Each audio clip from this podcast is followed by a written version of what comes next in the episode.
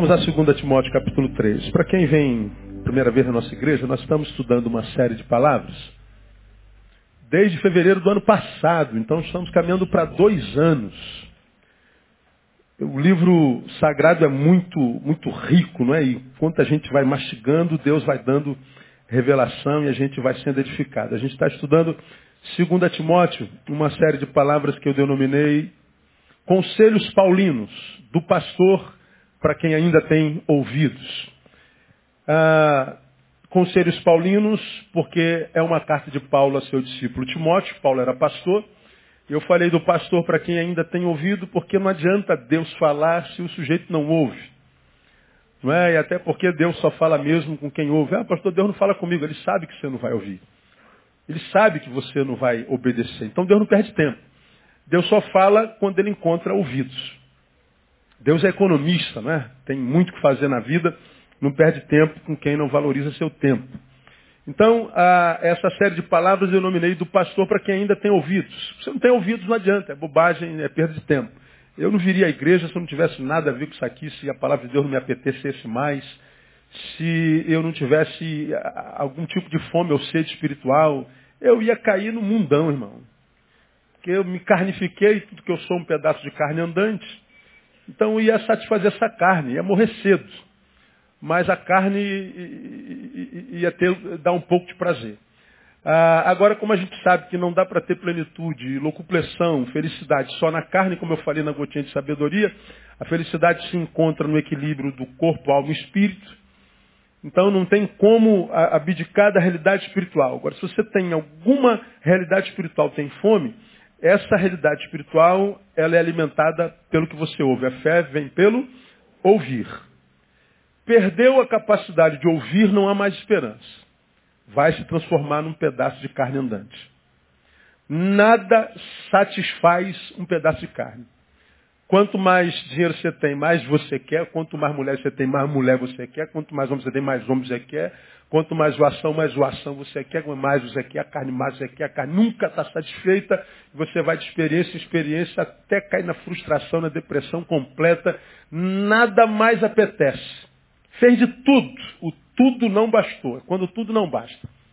E aí o que sobra é desespero.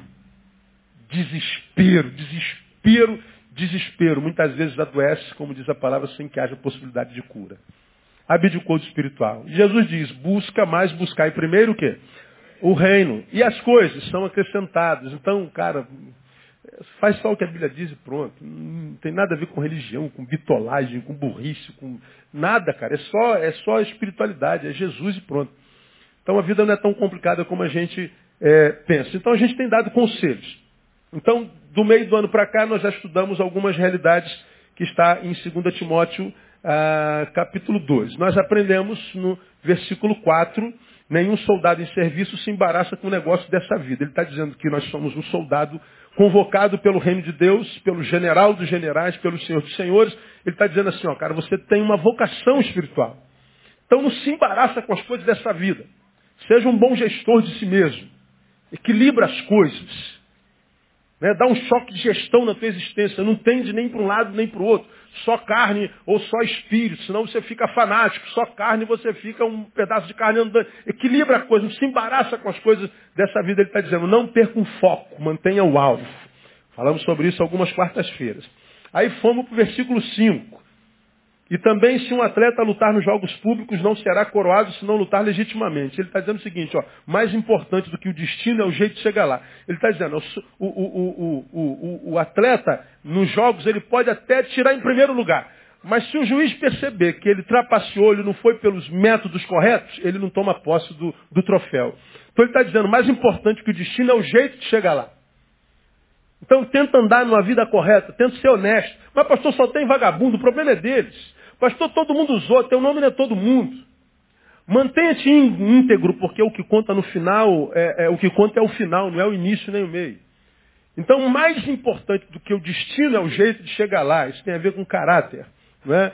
Aí nós ficamos nisso um bom tempo, aí avançamos um pouquinho, aí fomos para o versículo 6.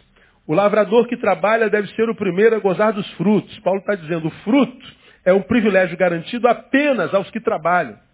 Então ele está dizendo, o lavrador que trabalha, porque o cara pode ser lavrador e não gosta de trabalhar. Ele está dizendo, então você não tem fruto, tem que morrer de fome mesmo, cara. O fruto é uma promessa garantida, é um privilégio garantido só para quem trabalha. E nós falamos dos crentes que vivem enfiados na igreja dizendo que está servindo ao Senhor, mas na verdade está fugindo do trabalho, está fugindo da enxada. E a palavra diz, aquele que não trabalha também não come. Quem não gosta de trabalhar e come está em pecado. Se estiver gordo então, vai direto para o inferno. Porque não era nem para estar tá vivendo, você é, você é peso. Né? Falamos sobre isso bem profundamente. E essa palavra não foi gostosa de ouvir, não é verdade? Ah, aí fomos para o versículo 7. Considero o que digo, porque o Senhor te dará entendimento em tudo. Considero o que digo. Ele está dizendo, não menospreze conselhos, principalmente os espirituais. Não menospreze conselhos. Nós falamos sobre a capacidade de ouvir essa coisa toda e, e foi, foi, foi muito, muito tremendo. Aí fomos para o versículo 8 que diz, lembra-te de Jesus Cristo. Aí o conselho foi, cuidado com o lapso de memória espiritual. Paulo está dizendo, Timóteo, você vai se ver tão envolvido com tantas coisas, que você vai ser tentado a se esquecer de Jesus. Não se esquece de Jesus. Cuidado com o lapso de memória espiritual. Aí falamos do perigo do lapso de memória. Ah, tomamos, por exemplo, os dez leprosos, dez foram curados, um voltou. Então o lapso de memória faz o quê? Gera na gente ingratidão a incapacidade de reconhecer um bem a nós ministrado. Dez foram curados, um voltou. Jesus pergunta, cadê os outros nove? Ah, tiveram lápis de memória, senhor. Não, não se lembraram disso não. Ingratidão. E nós falamos o problema da ingratidão. Paralisa a obra de Deus na vida, ah, frustra o coração de Deus e nos desliga da fonte do bem. Ingratidão é desgraça. É terrível. Falamos sobre isso três quarta-feiras. Falamos que ah, o lápis de memória gera inércia transforma homens em inúteis. E hoje eu quero avançar um pouquinho, é, começando um outro conselho com os irmãos. E esse conselho eu vou tirar dos versículos 8 e 9. Continuando no 8. Lembra-te de Jesus Cristo, ressurgido dentre os mortos, descendente de Davi, segundo o meu evangelho, pelo qual sofro, a ponto de ser preso como malfeitor, mas a palavra de Deus não está presa. Ele no 8 diz, lembra-te de Jesus Cristo. No 9 ele diz, pelo qual sofro a ponto de ser preso como malfeitor. Lembra-te de Jesus Cristo, cuidado com o lápis de memória. Por este eu sofro. Ele diz, Timóteo, Timóteo, lembra dele. Eu, por ele até sofro. Paulo está dizendo assim, coloque o teu eu no seu devido lugar. Pô, pastor, tem uma coisa a ver com a outra aí? Tem. De Jesus lembrar. E ele diz, eu me lembro de Jesus até quando eu estou sofrendo. Digo mais, por ele, se eu tiver que sofrer, eu sofro. E eu já sofri muito, Timóteo. Como quem diz assim, Timóteo, seguir a Jesus não é uma atitude inconsequente. Seguir a Jesus, Timóteo, não é ser vacinado contra a dor. Seguir a Jesus não é ser posto numa bolha anti-frustração. Seguir a Jesus, Timóteo, não é um discurso triunfalista como os crentes imaginam, só vitória, só vitória, só vitória. Mentira. Ninguém tem só vitória na vida. Quer saber? Na vida a gente mais perde do que ganha, irmão. Timóteo, não confunda a tua relação com Jesus Cristo. Porque senão você vai cair numa teologia criada na cabeça de quem não entendeu nada a respeito dele. Então quero te dizer que quando eu me relaciono com ele, sou por causa dele tomado por muitas alegrias, mas há momentos, Timóteo, que a gente sofre por causa dele. Então sabe o que vai acontecer, Timóteo? Você que está começando a tua história, porque você lembra quando nós começamos o estudo, Falamos que Paulo é um pastor no final de carreira, que está aconselhando o seu pupilo querido que está no início da carreira, dizendo, olha, eu estou te aconselhando esses conselhos de vida para que você não tenha que passar pelo que eu passei. Então, num caminho, Timóteo, teu eu e o eu de Jesus vão entrar em litígio, porque algumas vezes um eu em você vai olhar para Jesus e falar assim, pô Deus, para dessa. Estou te seguindo, estou lendo a tua palavra, estou fazendo a tua vontade. Como é que eu estou passando por essa dor toda? E teu eu, que não vai saber, se não crescer, passar por dor, vai te convidar a se afastar dele, Timóteo. E Paulo fala sobre um monte de gente que se afastou de Jesus. E se afastou de Paulo quando Paulo foi preso, quando Paulo foi, foi torturado. Ele escreve em 2 Timóteo, vamos chegar lá no capítulo 4, dizendo, olha, na minha última defesa, ninguém apareceu para me defender. Antes todos me abandonaram. Quando ele escreve a Timóteo, ele diz, Timóteo, procura vir ter comigo breve, porque todos me abandonaram. Só Lucas está comigo. Lucas era médico, Paulo era velho, preso e doente. Não podia abandoná-lo. Então ele está dizendo assim, Timóteo, nessa relação com Jesus, não permita que teu eu te traia. Coloca teu eu no seu devido lugar. De Jesus não se esquecer.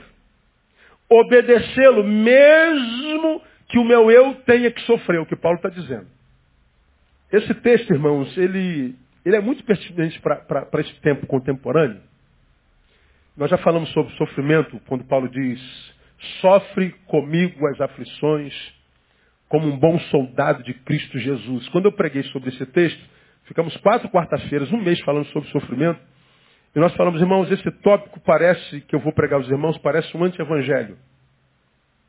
Porque o evangelho contemporâneo diz, pare de sofrer, pare de sofrer, Pare de sofrer e pare de sofrer. Como a vida é sofrimento, as igrejas lotam de gente imaginando que seguir a Jesus é realmente parar de sofrer. Embora todo mundo saiba racionalmente que não tem como não sofrer. Aí vem Paulo e fala exatamente ao contrário para Timóteo. Sofre as aflições, mas sofre como um bom soldado. Como quem diz, sofrimento é inerente à existência. Não há como existir, não há como ser e não sofrer. Não há novidades, não há nada de esquisito no sofrimento. Mas como não, Paulo? Não, porque Jesus nos ensina a sofrer com dignidade e que a gente sofrendo com dignidade como bom soldado de Cristo, a gente suporta qualquer sofrimento. Não há sofrimento que a gente não consiga por ele passar, porque a sua palavra diz que se chegou até você, porque você pode. Então sofre como um bom soldado. E nós falamos como é que um bom soldado sofre.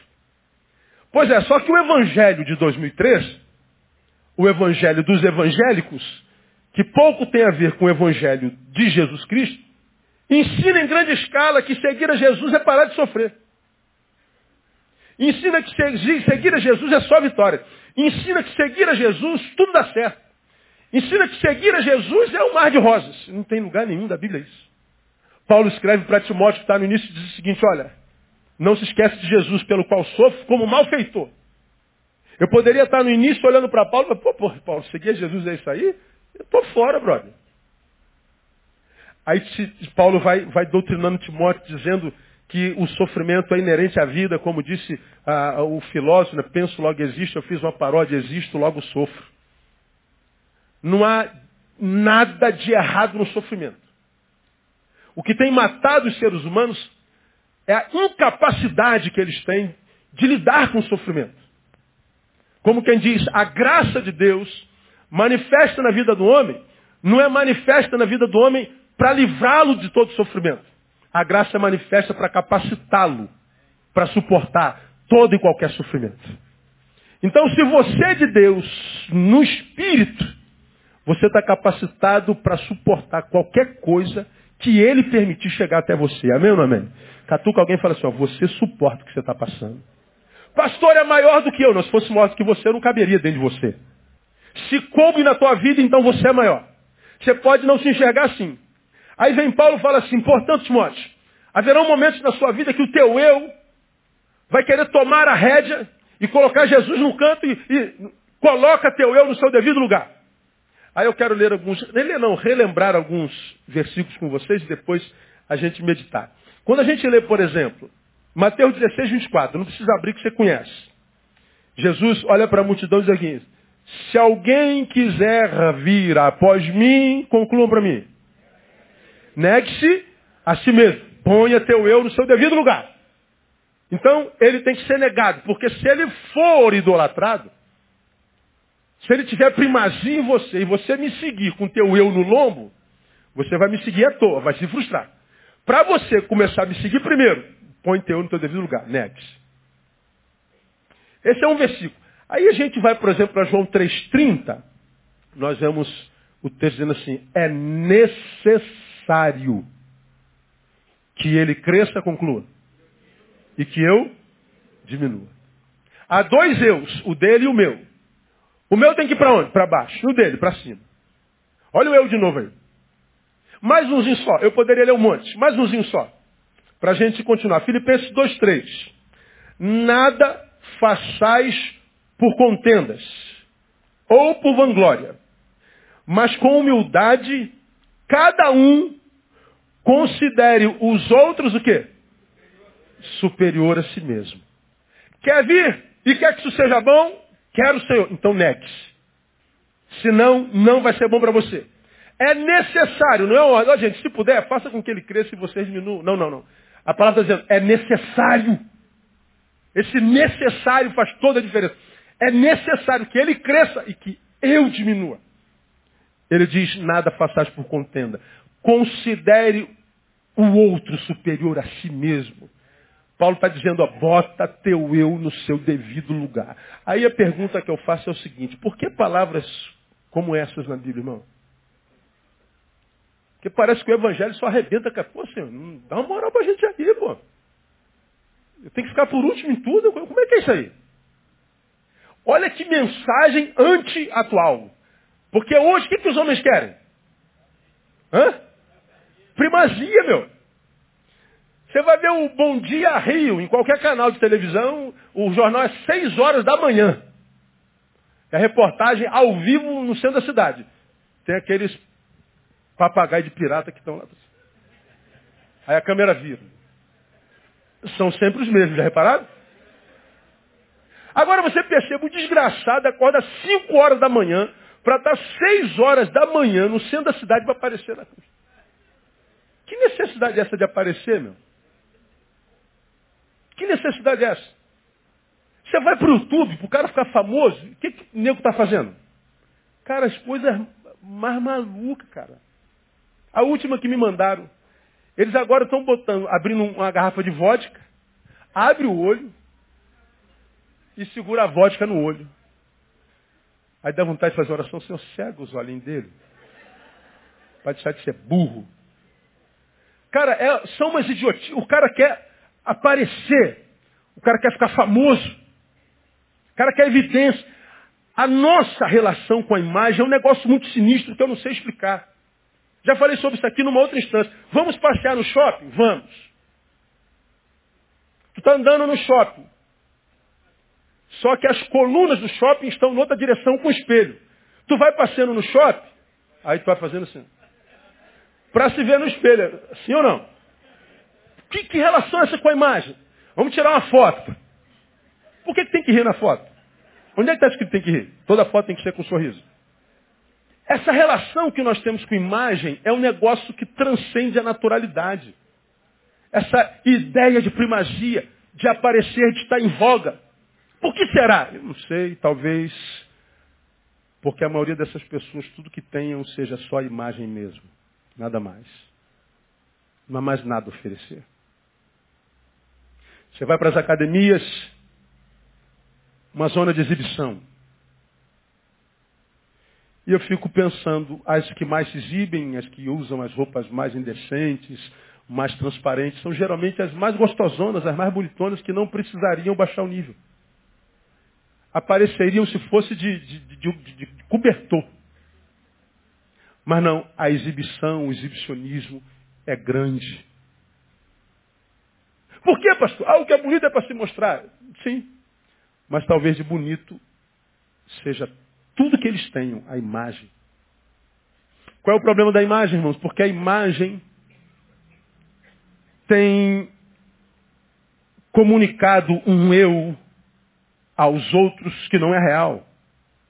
A imagem te rouba a capacidade de viver a realidade. Quando a gente só trabalha a imagem e não a essência, como você já aprendeu, vendemos uma imagem na nossa relação social e essa imagem é recebida pelo todo. E essa imagem é muitas vezes idolatrada, exaltada. Todavia é só uma imagem, não tem nada a ver com a essência. Como essa imagem foi aceita, o resto da tua vida, das tuas forças, será em função de manter essa imagem mentirosa. Tudo que você vai fazer.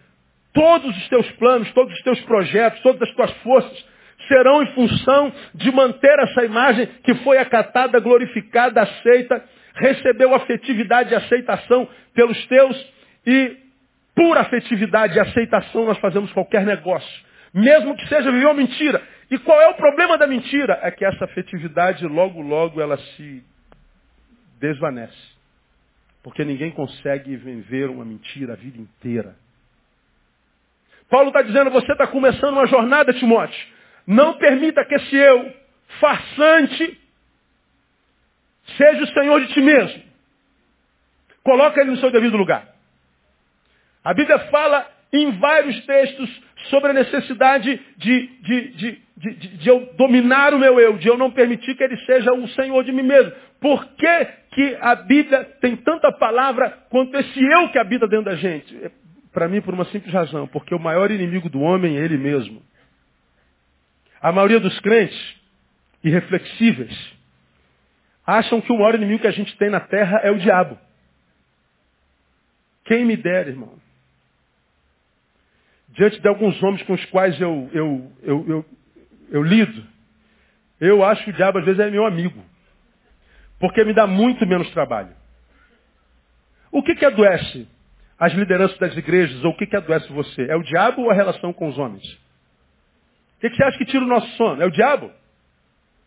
Ou são líderes mal resolvidos na vida social, onde não são nada, mas na igreja são chamadas de oficiais da igreja? e não sabem lidar com o poder. O que, que adoece os homens? É, é a ação do diabo ou a fofoca que fazem a respeito do teu nome na, no ministério? Aí a gente acha que o nosso maior inimigo é o diabo. Só que a respeito do diabo você já aprendeu. A Bíblia não diz que ele é o inimigo a ser vencido. A Bíblia diz que ele é o inimigo já vencido. E que está debaixo dos nossos pés. Então, quando alguém está endemoniado, você diz, eu te repreendo em nome de Jesus. O diabo bota o rabinho entre as pernas por causa do poder do nome de Jesus se retira. Agora, quem consegue dizer para essa língua grande que tem dentro da boca, fala assim, te repreendo, fofoca. Eu te repreendo, mau caráter. Eu te repreendo, mal pagador. Eu te repreendo, preguiça.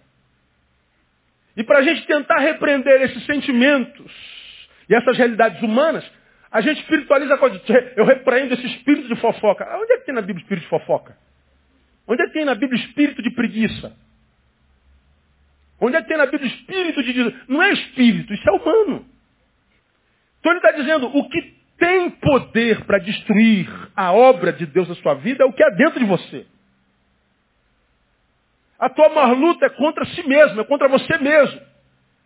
Mais difícil do que vencer o diabo é negar-se a si mesmo. Esse eu que quer reconhecimento o tempo inteiro, que quer primazia o tempo inteiro, que diz que serve a Deus, mas espera um tapinha nas costas, porque se não vier, para de servir a Deus.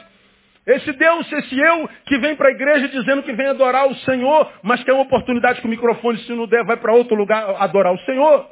E a gente vai vivendo a nossa hipocrisia, muitas vezes não admitida, e uma vida extremamente inconstante. Uma vida que não dá prazer a Deus, como você tem entendido e aprendido aqui. O importante não é se eu sinto prazer em estar na presença de Deus. O que é importante é se Deus sente prazer em estar na minha presença. Não é importante perguntar, tu gosta de estar na presença de Deus? Gosto. É bobagem, não gosta. Agora, ele gosta de estar na tua presença? Da minha, da nossa presença? Depende de quem rege a tua vida. De, depende do lugar onde o eu está na tua vida. Quando a Bíblia diz negue-se a si mesmo, está dizendo aí, há um ser em você que dificilmente se dobrará à minha vontade. Paulo fala e chama isso de luta contra a carne e o espírito. Um luta para não fazer a vontade do outro. E aí há em nós essa dicotomia existencial dentro de cada um de vocês, cada um que é crente aqui existe um desejo verdadeiro, genuíno, que ninguém pode duvidar. O desejo de ser um filho de Deus, que dê muito prazer a esse Deus que você ama de todo o coração. Amém ou não? Você gostaria de ser o melhor filho que Deus pudesse ter na terra? Ou não? Pois é. Essa é a vontade. Mas na prática, a gente não consegue. Vira e mexe, a gente, pô, cara, eu sei que eu não devo, cara, eu sei que eu não posso. Putz, meu Deus do céu. Eu sei, eu tenho, eu tenho consciência, não é o que eu quero, mas é aquela crise que eu falo, né? Entre o dever e a vontade. Dever é uma, a vontade é outra. E a gente acaba cedendo à vontade sempre. E essa vontade do eu carnal, cada vez que é satisfeita, mais nos afasta de Deus.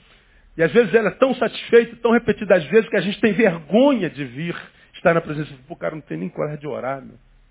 Alguns dizem assim, cara, como é que eu vou entrar na igreja? Cara, eu não mereço nem, nem, nem passar naquele muro. Estão entendendo o que eu estou falando ou estou pregando para Marciano? E a gente vive nessa luta, essa luta insuportável. E aí a gente peca, dando vazão à vontade, se essa vontade é do eu que não está submisso a Jesus, e a gente volta, pede perdão. Aí vai no congresso da igreja tal, com um apóstolo tal, com um cantor superstar tal, que vem ministrar no teu coração e ele faz todo mundo cair, porque ele diz que sobe o monte, fica três meses no monte, e ele diz que, que, que, que, fala com, com, com o padeiro chora, o motorista do ônibus chora, e o vizinho chora, todo mundo chora, e ele fala em língua, em cada dez palavras que fala, ele fala oito línguas, e você diz, meu Deus, esse cara alcançou o limbo espiritual. E ele orou por mim, agora vai. Aí você vai, depois do evento, agora eu venci. Dá dois dias, Está você lá de novo, enfiando o pé na jaca. Porque acreditou que espiritualidade é aquilo que o cantor faz em cima do palco. Como que se ele superasse a humanidade e fosse aquela espiritualidade toda. Mentira. Jesus subiu ao monte, teve uma experiência onde apareceu Elias e Moisés. Levou alguns amigos, os amigos ficaram tão estupefatos com a visão. Você, eu vou fazer três cabaninhas aqui. Porque está bom demais, estamos no monte da glória, no monte da transfiguração, meu Deus, ouvi a voz de Deus saindo do céu. Jesus amado, Moisés, a lei, Elias, os profetas, Jesus o Messias e Deus falando. Eu não quero descer nunca mais, vou ficar no monte. Vamos fazer três cabanas. Para de palhaçada, rapaz. O lugar de viver espiritualidade é lá embaixo. Nos montes a gente vem tem uma experiênciazinha, mas tem que descer logo. Não se vive no monte. Se vive lá embaixo em contato com as suas podridões, com as suas adversidades, com os antagonismos existenciais. E eles descem e encontram logo com a menina que está endemoniada. E eles, ah, com a experiência que eu tive com Jesus, Moisés, Elias, Cabana, Jesus falando, ah, eu vou tirar, eu vou dar uma banda nesse demônio. E o demônio não obedeceu de jeito nenhum. E quem vocês estão pensando que vocês são? Opa, está sabendo onde eu vim? Sim. Sabe quem eu vi? Sei. Então sai. Não saio. Quando Jesus desce, Senhor quebra o galho aí que eu trouxe para esses crentes teu aí, não deu não. Jesus fala assim, ô oh, raça miserenta, até quando eu vou ter que suportar vocês? Homens de pouca fé, até quando eu vou ter que suportar a presença de vocês? Vocês não aprendem nunca. Subiu no monte, mas desceu soberbo. Subiu no monte, mas não se humanizou. Quer expulsar o demônio de um ser humano sem sentir a dor dele, sem empatia. O diabo não respeita quem não é humano. Quem é só um profissional da fé. Jesus sente a dor da menina, vaza daqui, demônio. Então o lugar de espiritualidade não é no monte. Ninguém vive no óleo a vida inteira. Irmão, tem dia que a gente tá, parece no ácido sulfúrico. Ácido sulfúrico. Tem dia que a gente acorda a gente não queria acordar. Que alguém te dá bom dia, você diz, por quê? Por que bom dia? Ou tu nunca se sentiu assim? Não, aí tu vê o superstar, tu acha que o cara já acorda com as asinhas voando, experiências espirituais. Não, não, não. Isso não existe não, irmão. Isso é mentira. Você tem que se relacionar com o teu eu de forma correta. Agora, o que, que é o mais grave, irmão? Da nossa relação com, com o eu que deixa o telefone tocar no meio de sermão, que atrapalha o culto dos outros, que aí vai atender o telefone, não tem ninguém do lado de lá, é o diabo que está ligando para ele. Né? O que é o pior nessa relação com o eu que não quer se submeter a Jesus? Olha que coisa interessante. Negue-se a si mesmo para você me amar. O outro superior a si mesmo. Coloca o teu eu no teu devido. Importa que ele cresça. Teu amor primeiro, Ele. Teu prazer primeiro, servir, não competir. Bota teu eu no seu devido lugar. Muito bem. Entre outras coisas, a Bíblia diz o seguinte, aquele que a si mesmo se humilhar, conclua, será exaltado. E aquele que a si mesmo se exaltar, será humilhado. Aí tu vê os caras tudo cheios de si. O fim é humilhação. E tu vê aquele camarada que não faz nada para aparecer, pelo contrário. Se ele puder assumir, ele some. Deus só exaltando. Deus só exaltando. Faz tudo para não aparecer, é o que mais aparece. Faz tudo, não pede obrigado, não pede nada. Ele faz porque sabe que a visão, missão é a vocação dele. Deus vai dando honra. Deus vai dando honra. Deus vai dando honra. Quanto mais se esconde, mais Deus exalta. Porque ele sabe que o cara se enxergou, é vaso de barro. E não há problema nenhum em ser um vaso de barro, porque Deus escolheu revelar a sua glória e derramar a sua glória nos vasos de barro. De modo que quando o vaso de barro aparece, é a glória de Deus que é exaltada. Então quando Jesus diz, olha, bota teu eu lá, lembra que você é de barro. Deixe que glorifique você, mas não receba essa glória. Não permita que o teu eu te engane, te fazendo pensar que é você mesmo. Quem faz isso tudo? Cuidado com o teu eu. Ele é especialista no engano. Ama a Deus, ama teu próximo, você estará se amando. Agora, quando a gente fala de amor do eu e relacionamento com eu, eu levo vocês a 2 Timóteo capítulo 3. Você já me ouviu falar muito disso. E na próxima semana a gente vai falar de novo. Hoje eu introduzi essa paradinha aqui. A gente vai no capítulo 3. Nós vamos chegar lá, não é? No nosso estudo, mas só para só anteceder. Timóteo recebe uma palavra de Paulo que fala sobre os últimos tempos. Olha lá, o capítulo 3, versículo 1. Sabe, porém, isto, que nos últimos dias sobrevirão o quê? Tempos penosos. Você sabe o que é um tempo penoso? É aquele tempo que o prisioneiro passa na cadeia. Ele está pagando a pena. Lugar de alegria ou de sofrimento? Sofrimento. Ele está dizendo, aos últimos tempos serão como quem paga uma pena. Cerceamentos, violência, ausência de alegria, de impossibilidades de ir e vir, inclusive. Tempos penosos, Timóteo. Mas Paulo, por quê? Paulo explica por quê, versículo 2, olha lá. Pois os homens serão o quê? Amantes de si mesmo. Só aí. Vamos ficar só aí amante de si mesmo. Mas veja se esse tempo não chegou. Gananciosos, presunçosos, soberbos, blasfemos, desobedientes a seus pais, ingratos, ímpios, sem afeição natural, implacáveis, caluniadores, incontinentes, cruéis, inimigos do bem, traidores, atrevidos, orgulhosos, mais amigos dos deleites do que amigos de Deus. Não parece que Paulo escreveu hoje de manhã? Descrevendo a sociedade desse tempo ou não? O tempo do fim é chegado, irmão. Por isso que o bagulho está doido mesmo. E onde é que essa desgraça sociológica, essa biografia do homem do tempo do fim começa? Paulo diz, serão amantes de si mesmos. Você já me viu pregar sobre isso aqui. Filos autós, filautós. Filos, amante, amigo, autós, si mesmo. A palavra filos dá origem a um monte de Filosofia, amigo do saber. Filos adelfo, Filadélfia. Ah, amor fraternal. Então, filos pode ser traduzido como amor, como amigo, como apaixonado. Paulo usa um termo o seguinte, Timóteo, os últimos tempos serão bravos, sabe por quê? Porque os homens serão filautós, amantes de si mesmo. Ora, amante de si mesmo não confunda com autoestima. Não é autoestima.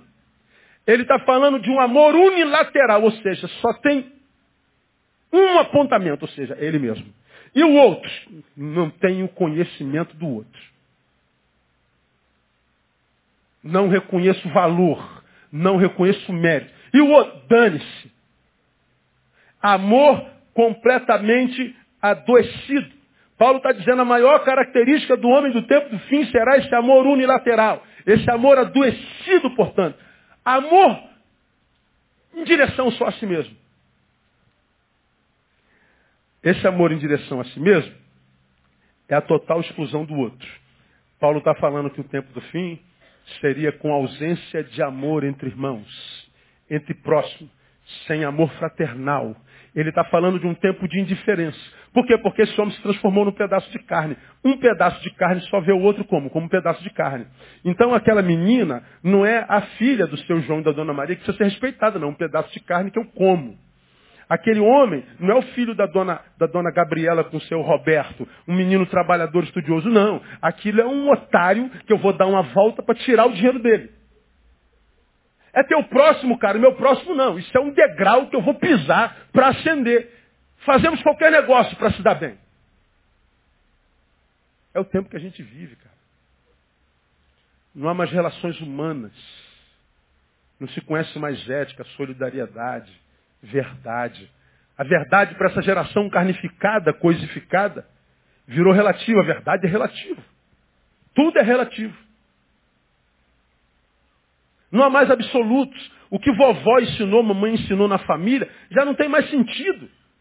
Bobagem. Esse negócio de ética moral, isso é coisa de otário. Pois é, porque a ética, a moral, o respeito tem a ver com o valor que a gente imprime ao próximo. Eu não obedeço a, o meu pai só porque é meu pai. É porque ele é mais velho do que eu. Nós somos de um tempo, quem tem mais de 40 aí, que a gente estava jogando futebol na rua, não tinha asfalto ainda, golzinho, né? Vinha a velhinha com a bolsa da casa da banha.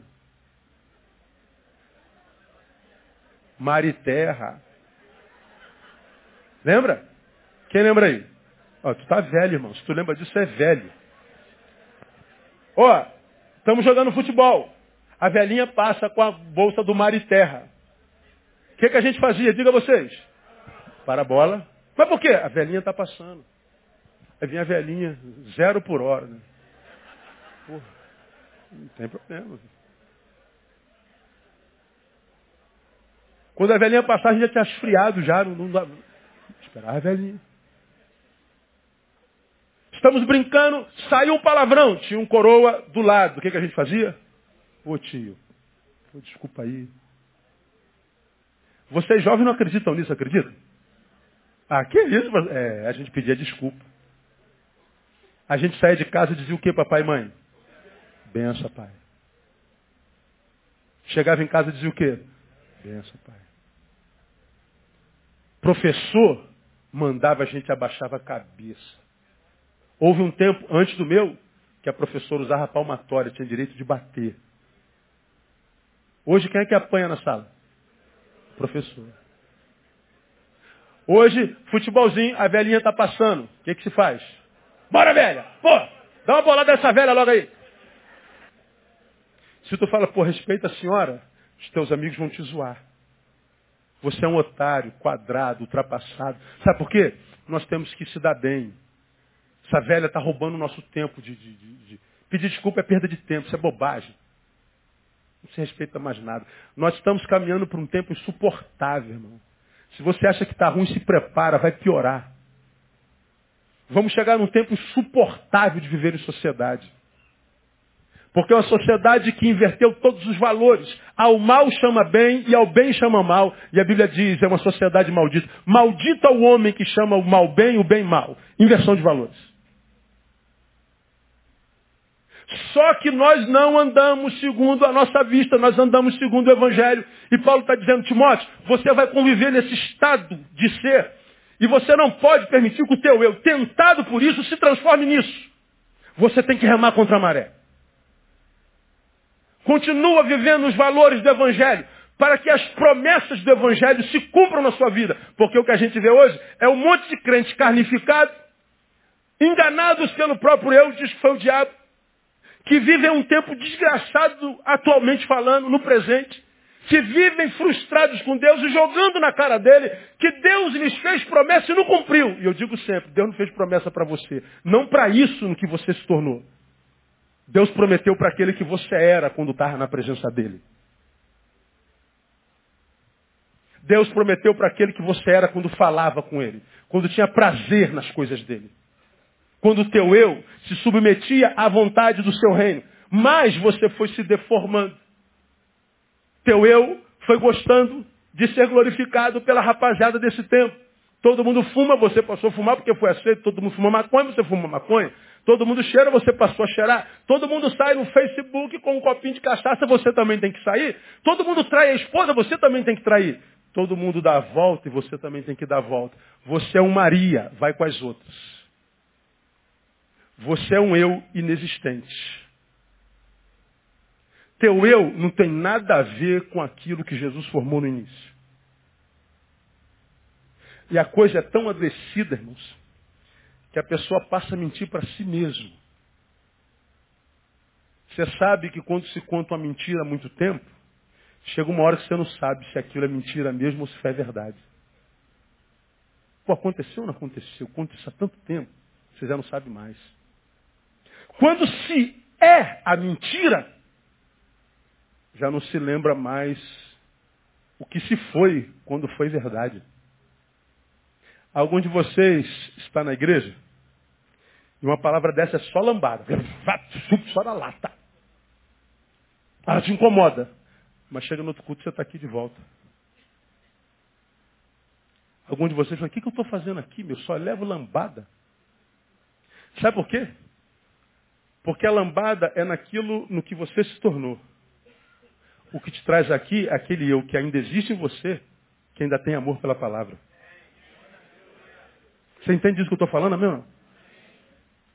Porque não teria razão, se não houvesse um resquício de eu verdadeiro em você, de vir aqui para mim falar assim, você é um farsante, rapaz, você é um crente porcaria, rapaz. Pô, dá vontade de pegar no meu pescoço, não dá de vez em quando? Mas não, tu apanha e gosta.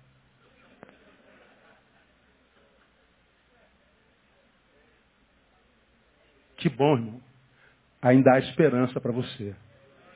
Porque você ainda está ouvindo de alguma forma. A palavra ainda machuca, ainda toca. Você ainda tem alguma sensibilidade espiritual.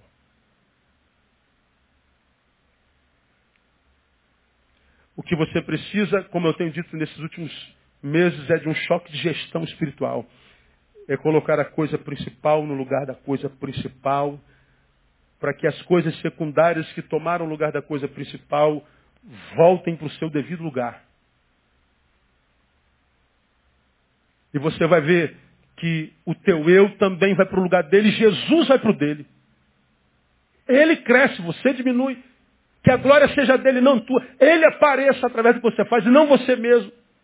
Porque ele não divide a sua glória com ninguém. E você vai se aproximando daquilo que ele sonhou. E as promessas que ele fez para aquele que você era quando tinha prazer nele, começam a se cumprir. Porque a palavra de Deus não volta atrás. Se ele prometeu, a promessa está de pé no nome de Jesus. Vai acontecer se você voltar a ser aquele para quem ele prometeu.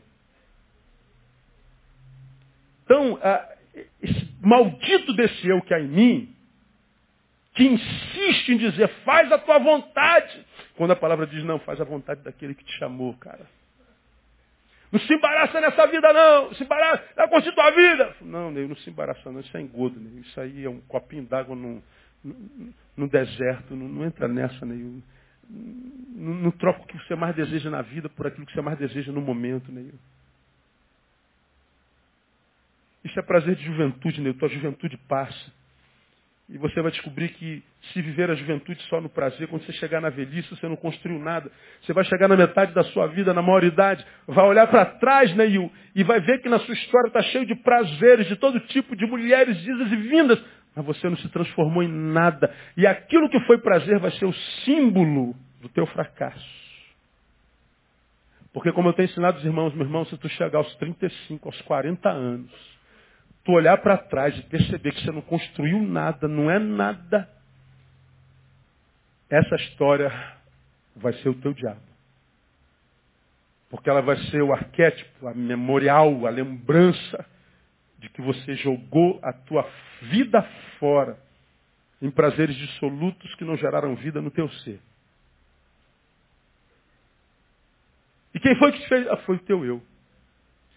Aí Paulo diz, terminei, que os homens serão amantes de si mesmo, ou seja, dominados por um eu egoísta, vítimas de um amor adoecido unilateral, que parece ser amor por si mesmo, mas exclui do outro seu valor intrínseco, porque é um ser vivo, e você então não sabe que se desconectou da vida, porque a vida se desenvolve no encontro. Não é bom que o homem esteja? Ele está dizendo, só é bom quando a gente se encontra. A vida se desenvolve no encontro. Aí eu vou mostrar para vocês, na próxima quarta-feira, quais são as consequências de uma sociedade composta por filautós, por amantes de si mesmos. Vou mostrar para você, enquanto indivíduo, o que, que acontece contigo quando esse amor adoecido por si mesmo, que te gera egoísmo, desconecta do outro, enquanto igual, sem que você se aperceba, você vai ver as transformações, deformações que acontecem dentro do teu ser. Você vai ver como é que é exatamente o que aconteceu. A forma como você vê o outro, a forma como você se vê e a forma como você vê Deus. Cara, é um negócio fantástico. A Bíblia. Ô, oh, cara, não precisa de fé para acreditar na Bíblia, não. É só de inteligência. Acho que dá para se relacionar com a palavra, relacionar com a palavra de Deus sem fé. Não precisa nem crer mais nessa porcaria aí, ó. É só mastigar um pouquinho. Agora, na sociedade dos amantes de si mesmo, os que são vítimas de si mesmos, olha para a Bíblia e diz, eu não consigo acreditar nisso. Não dá para acreditar nisso. É lógico. Com os olhos de quem você está lendo do eu. E tu acha que o teu eu vai te empurrar para um livro que condena teu modo de vivente? Não seria esse eu enganoso, né? O nosso eu enganoso só vai me empurrar para quem autentica meu modo de viver. Pô, essa aqui é minha rapaziada, isso aqui é gente boa. A mãe condena, a mãe não presta. O pai condena, o pai é careta. Os amigos que não concordam não prestam mais. Mas isso aqui é rapaziada. Por quê? Porque eles estão autenticando teu modo de viver.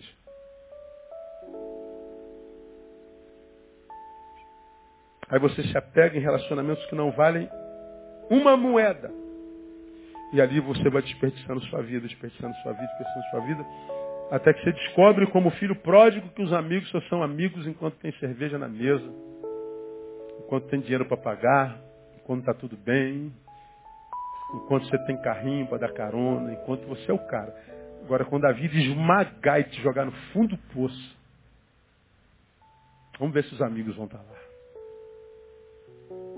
Bom, lido com multidões e gente o dia inteiro, há 20 burdoadas de anos. A história sempre a mesma. Frustração, decepção com o outro. Meu Deus, o que, eu fiz da minha vida? O que, eu fiz da minha vida? Bom, você jogou ela fora. Ainda há um restinho de vida. O que você vai fazer? Porque o teu presente é resultado do teu ontem. Quer mudar isso? Então no presente viva diferente de ontem, que você vai colher um futuro diferente de hoje. Agora para para pensar. É mais fácil construir uma casa do zero, mesmo que o telefone toque, ou é mais fácil reconstruir, fazer obra numa casa morando dentro? Pô, obra morando dentro é um terror, irmão. É melhor começar do zero. Porque fazer obra, reconstruir é muito pior. Então, quando a gente começa do zero, a gente vem certinho, aí os eus errados vão te zoar, vão te chamar de quadrado, de, de tolo, de idiota, de bundão tal, e você se sente o, o mais indigno dos seres humanos. E todo ser humano precisa de identificação e afeto. Você abre mão daquilo que você acredita na palavra e a palavra autentica e se transforma neles, viram seus melhores amigos. Agora vamos ver mais adiante. Vamos esperar passar os anos 20, onde a adrenalina, a noradrenalina, as testosteronas estão Meu Deus. Tesão, tesão, tesão, tesão. Fazer, fazer o que hoje? O que tem, que tem? O que tem hoje? Caraca, a gente não consegue ficar parado, mano. A juventude é uma beleza, né, cara? Oh, coisa boa ser jovem. Aí tu passa dos anos 20, entra nos 30, aí a coisa vai apaziguando. Vamos sair não, hoje não, vem cá ver um filme hoje. Vamos. Pô. O que, que tá rolando, meu? Pô, tem uma parada. Não, não, já fui ontem, hoje eu vou ficar. Olha o cover do ICDC. Do que está aqui? Não, de meu filho. Tá, eu tô fora desse negócio de. É, não, já passou. Agora é MPB, agora é. Quero é sossego. Eu quero sossego. É, é a música dos 40, irmão. Aí, no tempo da criatividade, da inteligência, dos neurônios saudáveis, você não quis estudar, você não quis construir isso aqui. Chegou aos 30 e aí, irmão? Aí já preocupa, né? Se chegar aos 40 então, tu nunca mais vem à igreja Basta Betânia para ouvir isso. Irmão, aproveita essa juventude que você tem. Bota esse eu que está querendo te afastar de Deus e da palavra no lugar dele. Faz ele grande na tua vida. Em vez de competir com outros, sirva. Isso é semente para a vida. Isso vai voltar para você amanhã. E você vai ver que vai valer a pena. Terá valido a pena. Ah, pastor, mas eu não fui para a noite. Foi para muitas noites. Dá para servir a Deus e, e, curtir a vida. Mundo continua o jardim do Éden. O problema é que nós comemos a maçã. Temos conhecimento do bem e do mal. Agora você é responsável pelo que faz. Não precisa ser fanático, bitolado, isolado. Não, dá para curtir, mas com dignidade, com decência, sem arrependimento. Para que você viva a alegria que não precisa de estímulos exteriores. É a alegria da cara limpa. Você dorme feliz e acorda bem. Para viver uma noite bombada, não precisa perder o dia inteiro o seguinte. Você pode viver uma noitada com a tua mulher, com o teu marido, com os teus amigos, sem perder a manhã do dia seguinte. Ó. Não se desperdiça a vida de jeito nenhum. Se a gente colocar o eu no, no, no devido lugar. Então, na quarta-feira que vem, eu vou mostrar para vocês quais as consequências desse homem amante de si mesmo, na sua vida, na minha e na nossa relação com Deus. Que Deus lhe dê a graça de pegar esse eu e dizer, Senhor, está submetido à tua vontade. Quero dizer como Paulo, vivo não mais eu, mas Cristo vive em mim. E a vida que agora vivo na carne, vivo na fé do Filho de Deus, o qual me amou e me salvou. Em nome de Jesus. Vamos aplaudir ele bem forte. Vamos embora para casa.